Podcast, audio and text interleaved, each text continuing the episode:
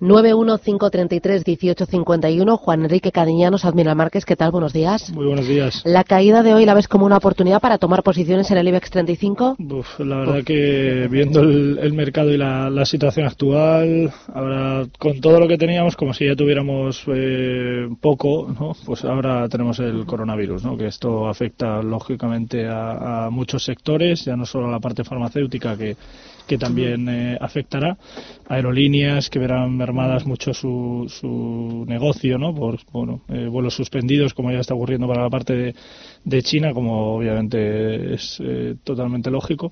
Y esto afecta, afecta a todo en general, afecta al consumo, afecta a las petroleras, afecta a las aerolíneas, afecta a las farmacéuticas. Esto es algo grave eh, para la economía, grave lógicamente también desde el punto de vista de salud, y obviamente que esto afecta a la renta variable. Por eso estas caídas, eh, utilizarlas como oportunidad de inversión, yo no lo haría, la verdad. esperaría un poco a ver cuál es, me refiero, si lo que queremos es invertir a medio plazo, si queremos a corto plazo hacer cierto scalping o cierto intradía, no, no habría problemas, pero si lo que queremos es invertir para mantener posiciones a un, a un plazo más medio, eh, personalmente mantendría la calma. ¿Qué niveles serían clave que no perdiera el IBEX 35 para no empezar a preocuparnos en este son? Yo creo que los 9200 es, es importante, lo hemos visto como zona, como zona de, soporte en muchas ocasiones y yo creo que, que esto debería seguir eh, siendo así. Lógicamente los 9200 o, o los 9000 serían eh, zonas eh, muy frágiles y si viéramos que, los precios pierden estos niveles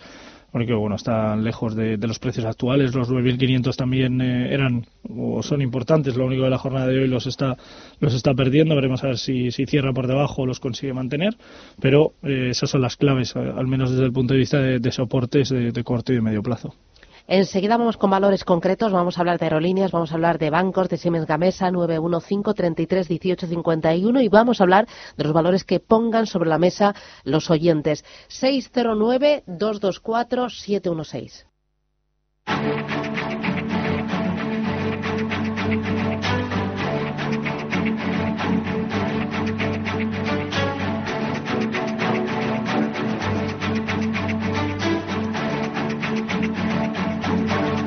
En Capital Intereconomía, el consultorio de bolsa.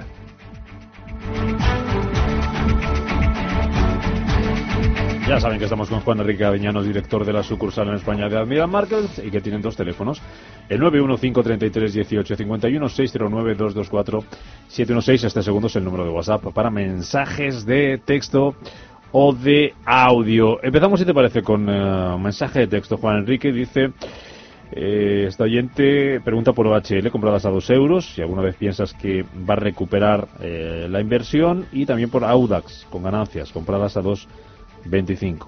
En el caso de, Audax es cierto que el comportamiento está, está siendo muy muy bueno, la evolución ha ido claramente de, menos a más. El problema principal que yo le vería a Audax, aunque es un problema relativamente pequeño ahora mismo, es, eh, es la deuda, tiene cierta deuda que le puede eh, generar un impacto negativo a, medio plazo, pero por el momento, mientras veamos que los precios consiguen aguantar la zona del 2.15, eh, deberíamos estar relativamente, relativamente tranquilos. En el caso de OHL, recuperar la zona de los 2 euros. Estamos hablando de una, de una empresa que ahora mismo cotiza en 1.10. Eh, llegar a los dos euros lo veo bueno bastante bastante complicado sobre todo ya no por, por la diferencia de, precio que lógicamente es eh, sustancial sino por eh, las líneas fundamentales la parte que, que envuelve ¿no? a, todo lo que es la, la compañía es eh, un problema a corto plazo y esto le va a generar pues muchas dudas ¿no? a la hora de,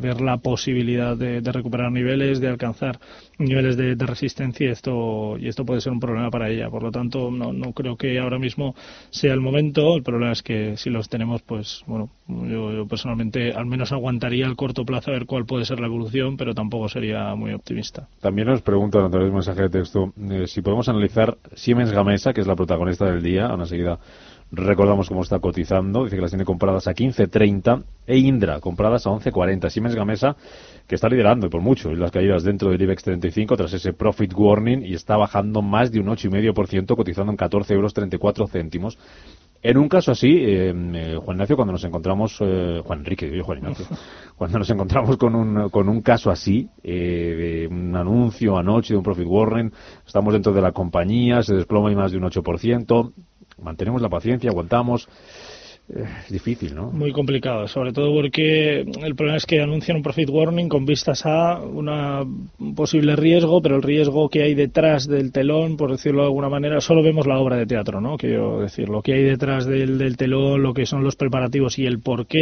eh, de, la, de la parte interna de ese profit warning no, no lo sabemos. Y el problema es que muchas veces el profit warning lleva a más, eh, a otro profit warning o a la más punta problemas. del iceberg puede es. ser, ¿no? Y que al final es una montaña que no vemos la parte baja y que lógicamente es, es un problema. Eh, dentro de todo esto, bueno, haciendo referencia a la evolución que pueda tener la propia la propia compañía, no creo que sea mala. Es cierto que la deuda se ha ido quitando poco a poco, no se ha quitado toda, obviamente, pero sí se ha ido quitando poco a poco toda, eh, cas- eh, casi casi toda, eh, con esos resultados presentados y los beneficios obtenidos. Pero bueno, la deuda sigue estando ahí, los niveles de- por fundamentales no son buenos, eso es una realidad y desde el punto de vista técnico, pues lógicamente estas caídas tampoco tampoco le ayudan. Eh, ahora mismo la referencia eh, son los 14 euros como, como nivel de posible impacto de giro. Veremos a ver si lo consigue mantener. De hacerlo, pues podríamos estar en un en, bueno en una buena situación para ella. Aunque, como digo, veremos a ver. El, era Siemens y la otra. Indra a 11.40. En el caso de, de Indra, el sector al que pertenece no es, no es, no diríamos o no podríamos decir en este caso que, sea malo. La evolución es muy buena en cuanto a la compañía, tanto a mediados del, eh, ejercicio anterior eh, hemos visto cómo ha ido escalando posiciones y consolidando niveles eh, poco a poco y esto, bueno, le ha ido generando valor, le ha ido generando un descuento por comparativos bastante interesante, el cual sigue teniendo a día de hoy. Hay que tener en cuenta que el per medio del mercado suele ser más o menos unos 15 aproximadamente y el de su sector está rondando los 13 y medio. Y hablamos que en el caso de Indra supera ahora mismo está por debajo de los 12,5, 12,5, lo cual quiere decir que está barata con respecto al mercado y también con respecto a su sector, teniendo en cuenta que apenas tiene una deuda enorme, ¿no? Por lo tanto, eh, Indra es una compañía que mientras que veamos consolidaciones eh, sólidas, eh, es un valor a tener en cuenta. Yo creo que la zona de los 10,30 podría ser un buen valor de impacto y eso yo creo que sería para valorar. César, ¿qué tal? Buenos días. Hola, buenos días. Díganos. Vamos a ver. A mí FCC desde hace años la, la tengo comprada y me tiene intrigado porque yo no sé por qué eh, con respecto a Ferrovial, de que desde el punto mío de vista por ustedes siempre hace ya años se viene comentando que son dos empresas muy muy paralelas y por qué esa discriminación con FCC que hace años digo a ver si por lo que sea la gente compra y, y- y- y se van de un sitio a otro pero no sé yo si de irme de FCC a Solaria o seguir manteniendo porque yo la apuesta mía es porque de un momento a otro se dé la vuelta y empiecen a comprarla masivamente porque es que no sé está muy discriminada FCC no sé si es que ustedes me pueden porque estoy intrigado Bueno, muchas gracias a usted por llamar siempre. ¿Discriminación tiene algo que ver con que FCC ya no cotiza en IBEX?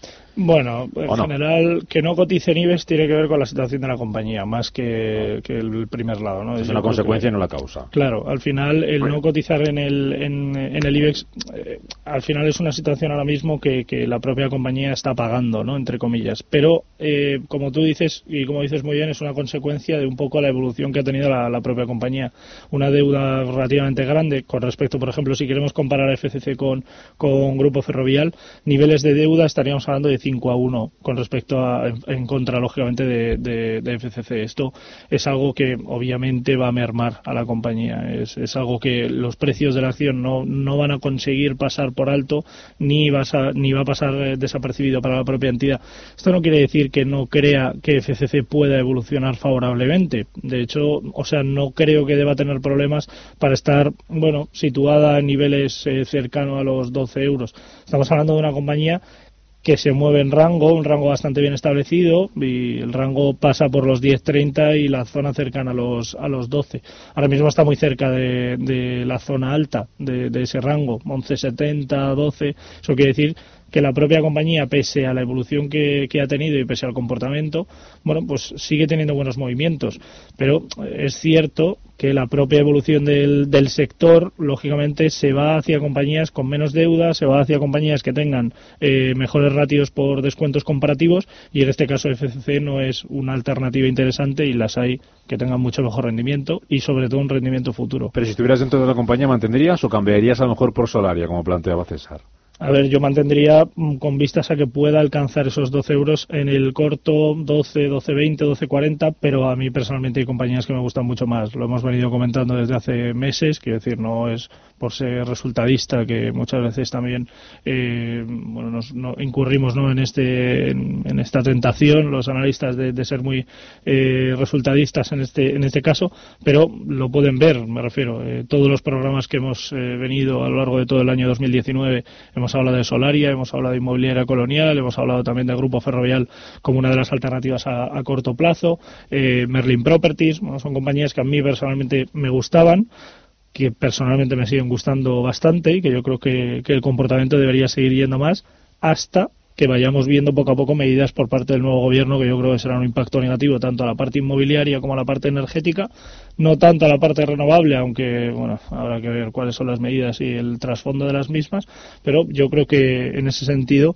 eh, las compañías que hemos citado deberían seguir teniendo un buen comportamiento, al menos en el primer trimestre del, ejercicio 2020, por lo tanto, bueno, eh, hay compañías mejores, es cierto, a mí personalmente. Mensajes de texto de audio como este al 609 224 716 Hola, buenos días. Eh, mira, mi pregunta para el señor Cardeñanos es sobre Laboratorio Robi. Quería entrar, pero no sé en qué punto. ¿Vale? Si me puede dar el precio de entrada, stop loss y precio objetivo. Y si puede ser de Viscofan lo mismo. Muchas gracias. Robi Viscofan, ¿te gustan? Bueno, en el caso del laboratorio Robi eh, me gusta el sector al que pertenece más que la propia compañía. Creo que hay alternativas mejores, aunque bueno, ella se descarta, o sea, se destaca bastante bien a, sí misma dentro del mismo desde un lado positivo. Es cierto que por descuentos comparativos está algo cara con respecto a la, posible evolución que pueda tener. Niveles a tener en cuenta 24.30 eh, como soporte de corto plazo, 23.40 a medio plazo y claramente resistencia 25.60 como máximos anteriores. Se mantiene en rango, mientras se mantenga en el propio rango eh, poco podremos hacer. Como he dicho, yo creo que es una compañía que por fundamentales no genera valor y por niveles técnicos, bueno, mientras se mantenga dentro del rango podremos estar relativamente tranquilos y a la espera de ver eh, evolución favorable en ella. Yo creo que es una buena compañía en general, pero como digo, yo creo que hay alternativas mejores. En el caso de Viscofan, una entidad que vemos como ha perdido niveles que eran importantes a corto plazo con relativa facilidad, hablamos de la zona de los 50 una vez que, eh, que lo consiguió eh, superar, que le costó bastante superar los niveles de 50, pero eh, luego los ha vuelto a perder con, con relativa facilidad. Y eh, niveles claros, yo creo, ¿no? El, ver qué ocurre definitivamente con esa zona de los 49 euros por, por acción a corto y a medio plazo, y luego la zona de los 47.30, 47.20, que veremos a ver, yo creo más por, por esa zona iríamos a la parte psicológica de los 47 euros. Lógicamente, como digo, veremos a ver cuál es su, su evolución. En niveles fundamentales, Viscofan es una compañía que puede generar algo de, valor, está un pelín cara con respecto al, mercado y también a su propio sector, pero bueno, yo creo que la beta también se desmarca desde un lado positivo y esto es, eh, es algo que, le viene bien a, la entidad, el beneficio por acción de los últimos resultados también fue bueno y esto lógicamente le puede dar un cierto impulso favorable, pero como digo, veremos a ver cuál es la evolución de los precios a, corto plazo, veremos si consigue definitivamente eh, o de, una forma nueva ¿no? atacar esa zona de los 50 y consolidarlos y a la espera de ver movimientos. Seguimos. Hola, buenos días. Una pregunta, primera pregunta referente a eh, la aerolínea IAG. Después de las bajadas de estos últimos días, que creéis irá bajando debido al, a que no va a volver a ir más, en, por lo menos en un par de meses, a, China con, con sus vuelos las tengo compradas a 6. Y por otra parte, pues eh, a ver qué me puede decir el tortazo de Siemens Gamesa que se ha pegado hoy, también las tengo con ganancias a 12,73. Eh, esto mm, que aumentará mucho las pérdidas del valor, afectará mucho o que cree que estabilizará y subirá para arriba. Nada más. Muchas gracias y que pasen buen día. Oye, decíamos antes que aguantar, ¿no? Sí, aguantar a corto plazo y ver un poco cuál puede ser la evolución, pero aguantar vigilando. Quiero decir, no aguantar y bueno, pues me han dicho que aguanto y me quedo tranquilo. No, aguantar vigilando porque los próximos movimientos pueden pueden ser lógicamente muy muy característicos para, para la propia entidad. Eh, bueno, un comentario en referencia a lo de los dos meses, ¿no? Ojalá solo sean dos meses. Y que decir. estaba cayendo mucho hoy también, un 2, Sí, sí. ¿eh? 2%, 6,85. Y que es lógico, lo hemos comentado antes, ¿no? que, que la situación del, del virus es algo que afecta y, y sobre todo, obviamente, le va a afectar a las aerolíneas por esos bueno, vuelos cancel no cancelados, sino esa suspensión de poder realizar vuelos comerciales a, a- a este tipo de, de países, este tipo de zonas, ¿no? que lógicamente para algunas entidades, eh, algunas aerolíneas no impactará tanto porque su línea comercial asiática no sea tan tan grande y, que a otras, pues lógicamente, sí que sí que les afectará. En este caso, en el caso de IAG, hablamos de una compañía que eh, por el momento en los próximos dos meses no se va a poder, esas son las últimas noticias, pero como digo, bueno, ojalá solo sean dos meses y que todo se, se solucione y que no vaya más, porque si esto va más, lógicamente los dos meses se convertirán en seis y luego pues pasaremos a un año y las entidades pues lógicamente desestimarán la opción de, tener el mercado asiático al menos en el medio plazo y tendrán que ir a, otros a otros a otras zonas, ¿no? Pero yo creo que en el caso de IAG es cierto que la evolución no es buena y que lógicamente en el, en el corto medio plazo no debería eh, ser eh, favorable. Yo personalmente desharía posiciones con vistas a lo que puede pasar, ¿no? Sobre todo eh, que no van a generar tanto negocio, al menos en ese corto plazo. Que viéramos que luego el día de mañana las cosas se relajan, se tranquilizan y que vuelve de nuevo las aguas a su a su cauce, pues lógicamente podríamos optar por eh, volver a estar en, en ella con vistas a una evolución próxima favorable. Yo creo que es una compañía buena. Si quitáramos la situación del virus, es una compañía que, que puede generar valor y que lógicamente le, le- le deja un, un buen comportamiento y un buen momento para ella. Lo que pasa que lógicamente esto le impacta, es algo totalmente externo a la propia entidad y que la entidad no puede lógicamente eh, dejar de lado ni, hacer caso omiso a ello, claro. Seguimos con un mensaje de texto. Juan dice que le podemos analizar y darle soportes para Acerinox y ACS. Bueno, en el caso de, ACS, una compañía que también hemos hablado de ella dentro de lo que es el sector, que también hemos hablado de ciertas eh, de compañías del mismo, eh, dentro del mismo eh, destaca en el lado malo. ¿no? Estamos hablando de una compañía que ha ido generando eh, malos ratios, al menos en el, en el medio plazo. Hablamos de una entidad que ha ido perdiendo niveles clave, como era la zona de los 32.50, actualmente cotizando en torno de 31.20, 31.25 y a la espera de ver cómo evoluciona. Eh, la tendencia es claramente bajista, mientras no supere tendencial, que ahora mismo pasaría por el entorno de los 35 euros, lo cual está muy lejos de, de los precios actuales.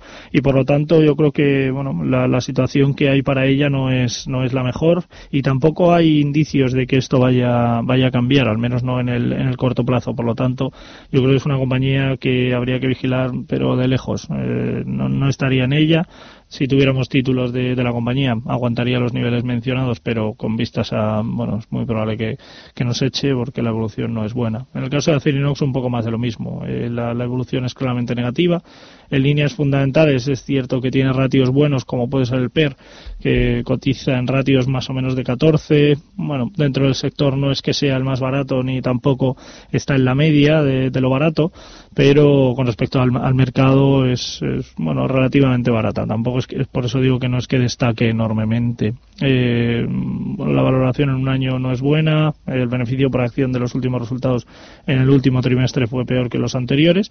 Y desde el punto de vista técnico pierde niveles importantes como era la zona de los 9.40 9.50 actualmente veremos a ver qué ocurre con los 9 euros sobre todo por pauta psicológica y si viéramos que pierde ese nivel su próximo objetivo es los 8.50 pero digo que la evolución tanto en ACS como en Acerinox debería ser negativa personalmente no estaría en ella y de estar pues vigilaría muy de cerca niveles la última consulta, luego vamos con más llamadas. Sé que las hay en espera después del boletín informativo. Nos pregunta Leandro por Telefónica a 6 euros y que están a 3,80. En el caso de, de Telefónica, eh, una compañía que en general yo creo que el, trabajo que ha hecho no es malo, es cierto que está pagando el, la situación del sector, pues hay compañías dentro del mismo que le está comiendo un poco la, tarta, ¿no? Y que, se está llevando gran parte de, ese, de ese pastel, como puede ser el caso de Netflix, que está eh, haciendo un trabajo bastante bueno y que, lógicamente, le está generando muchos, muchos problemas. Yo creo que en ese caso, tanto por niveles de deuda, que se ha ido quitando eh, gran parte de ellas, en el caso de Telefónica, tras la venta de Telsius y la parte de O2, no toda, pero eso le ha venido muy bien, al menos a corto plazo, y yo creo que genera buena, buena entidad. Eso para el caso de Telefónica. Y el otro valor era eh, Gestam, a 380. En el caso de, de Gestam, pues es una compañía que yo creo que la valoración no es mala, la evolución eh, ha ido al menos no tan bien como, como se podría eh, esperar. Yo creo que es una compañía que por fundamentales, bueno, genera buen valor, genera buenos números. En ratios por descuentos comparativos estamos hablando entre un 7 y un 8%, lo cual no es malo. El problema que tiene es que hay compañías de su propio sector que tienen un comportamiento mucho mejor por fundamentales y también por técnico y eso lógicamente atrae mucho el, interés de inversores nuevos y no tanto para, para Gestamp. A punto de llegar a las 10 de la mañana, por aquí entra ya Natalia Obregón para ponernos al día, contarnos las noticias, boletín informativo y después seguimos un ratito más en este consultorio de bolsa. Juan Enrique Añanos, director de la sucursal en España de Admiral Markets, 915331851, WhatsApp para mensajes de texto de audio 609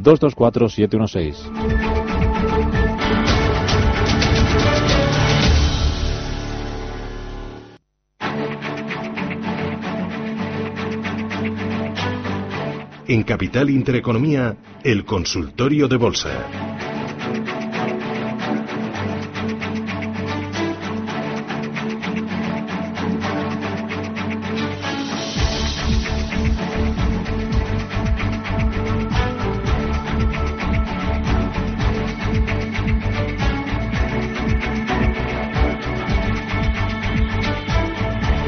17 minutos de la mañana sigue el consultorio aquí en Radio Intereconomía con Juan Enrique Camillanos de Admiral Markets 915331851 y con ustedes que están invitados a participar.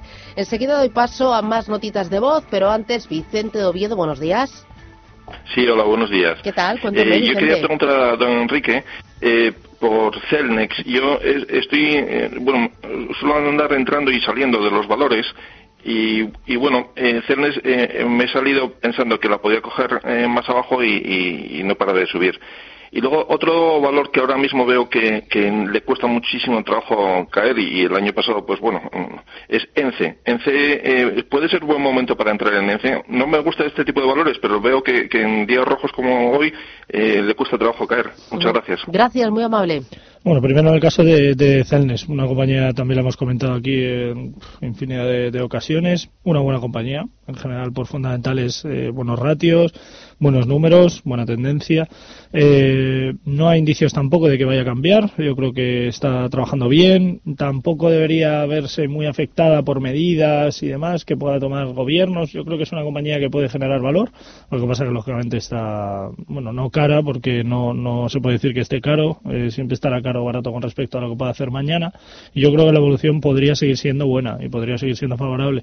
Lo que pasa es que, claro, el ratio riesgo-rentabilidad aquí es claramente desfavorable. Eh, hay veces que perdemos oportunidades y no pasa nada, no hay que agobiarse, no hay que eh, intentar arrastrar ese, esa situación.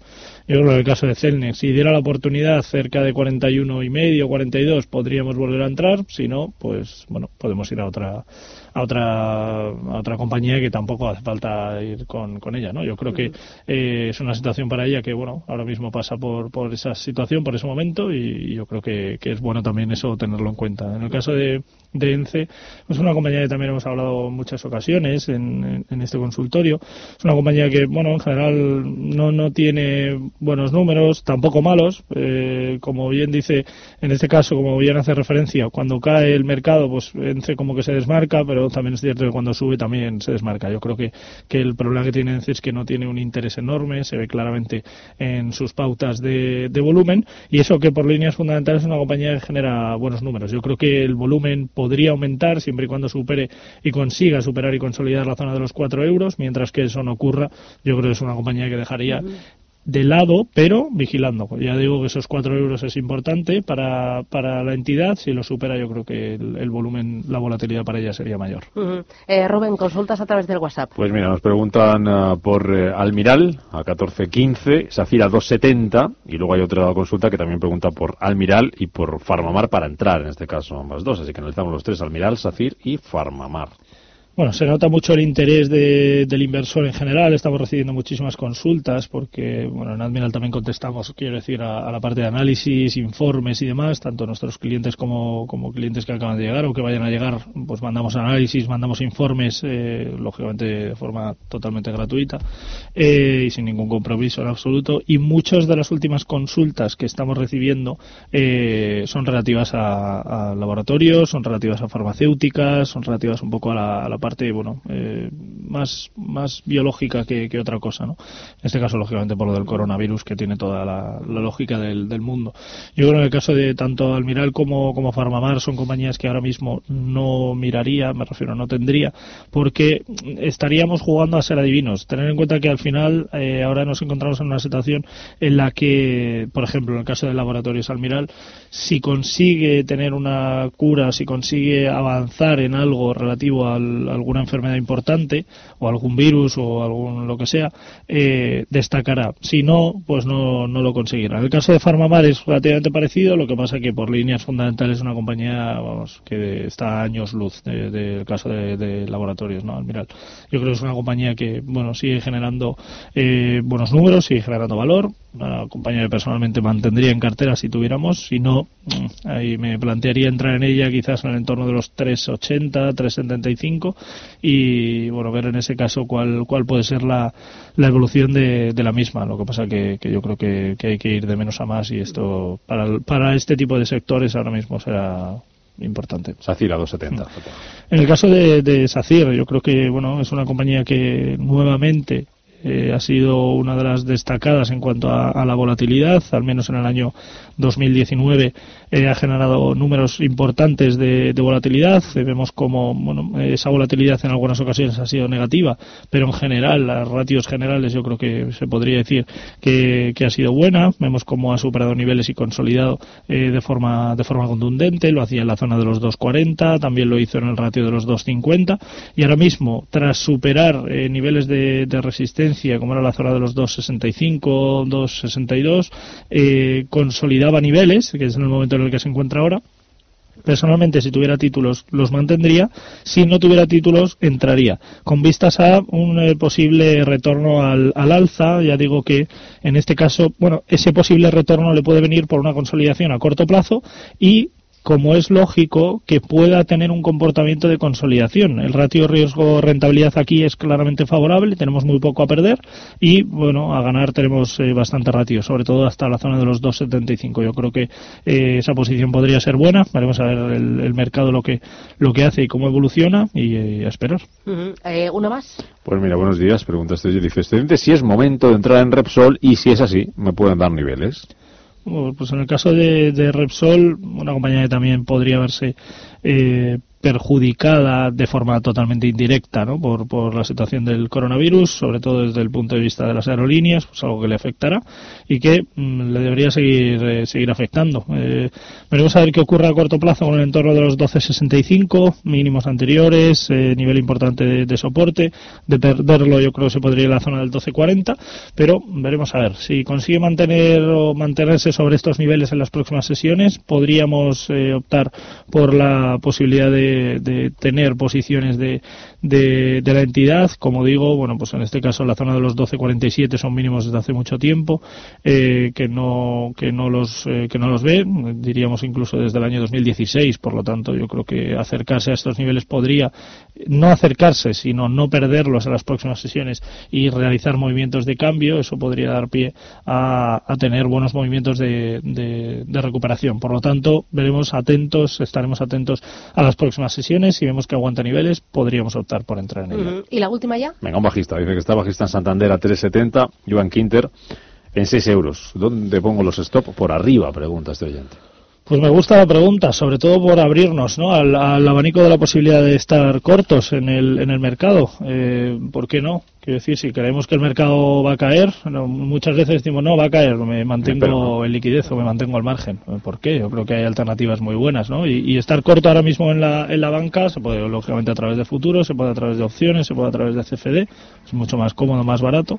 Y en este caso, bueno, el, estar corto en la banca me parece bien, creo que es una alternativa muy buena, sobre todo porque, como hemos dicho en infinidad de ocasiones, el Banco Central Europeo no toma medidas adicionales para la banca, no hay eh, política en base a política monetaria, medidas en base a política monetaria, por lo tanto los tipos de interés no cambian, la banca no puede hacer negocio y esto lógicamente le deja en una situación complicada. Tanto Santander como Bankinter, como BBVA, como la Caixa son compañías que a corto plazo pues pueden tener algo de volatilidad alcista, pero en general para medio plazo con problemas. ¿Y el stop dónde lo pone? Bueno, en el caso de Santander yo creo que la zona de los 3,75, si pudiéramos aguantar un poco más, eh, podríamos ir al entorno de los 3,90, 3,92 y en el caso de Bankinter, eh, pues una compañía que tiene un comportamiento relativamente relativamente parecido y en este caso el stop yo lo marcaría hacia el entorno de los 6,05, 6,15, más o menos por esos niveles. Bueno, pues Juan Enrique Cadiñanos, Admiral Márquez, gracias por echar una mano a los oyentes, por enseñarnos un poquito más de bolsa y nada, seguir trabajando. Que tengas un buen día y hasta la próxima. Igualmente, gracias. Adiós.